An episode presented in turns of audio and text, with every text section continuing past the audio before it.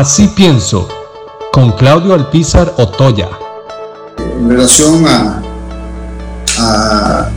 que le quitan algunas medidas cautelares al señor Juan Carlos Bolaños, vuelve a la palestra el tema del cimentazo. Aquí hay un elemento que para mí es fundamental que se ejemplifica con este caso en particular. Primero que en Costa Rica la justicia no es ni pronta ni cumplida. Hace muchos años, en muchos casos, vemos la lentitud de los procesos judiciales en nuestro país de toda índole.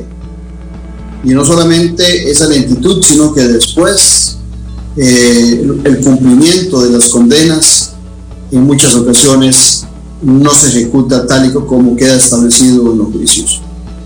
O sea, la famosa premisa de justicia pronta y cumplida hace varias décadas en Costa Rica ha dejado de ser una premisa y un objetivo fundamental de la justicia costarricense.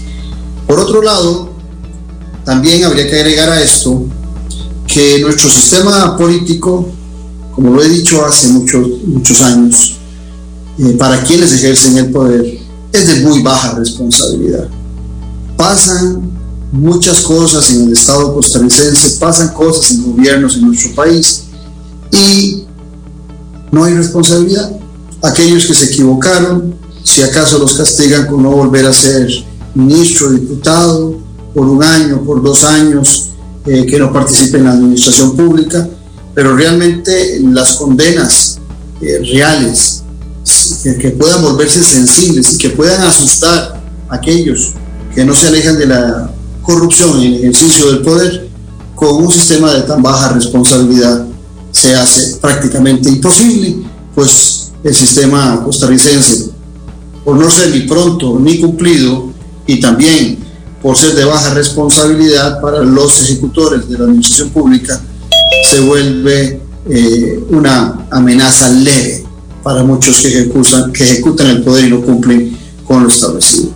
Pero lo peor de todo es que después, como no hay justicia pronta y cumplida, como es de baja responsabilidad, empezamos a ver a las pavas tirándole a las escopetas. Aquellos que se equivocaron empiezan a sacar pecho de que la justicia los ha liberado, de que no han sido eh, bien tratados por la justicia, que ha habido una persecución política, que ha habido una persecución personal y demás.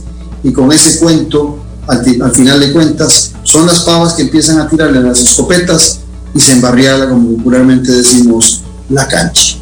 No hay la menor duda de que en la medida que la justicia no sea pronta y cumplida y que el sistema de responsabilidades en el Estado costarricense sea de muy baja responsabilidad, alejar la corrupción se vuelve prácticamente imposible en el gobierno de nuestro país.